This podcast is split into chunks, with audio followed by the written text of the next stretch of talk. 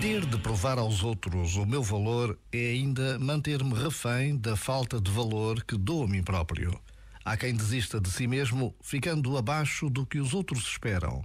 E há quem desista de si mesmo fazendo acima do que os outros esperam. Mas quando me encontro com o meu valor, liberto-me das corridas que não me dizem respeito. Sem pesar, ponho de lado tudo quanto me afasta de mim mesmo Quanto ao que os outros pensem ou digam, isso fica onde pertence, lá fora. Já agora, vale a pena pensar nisto.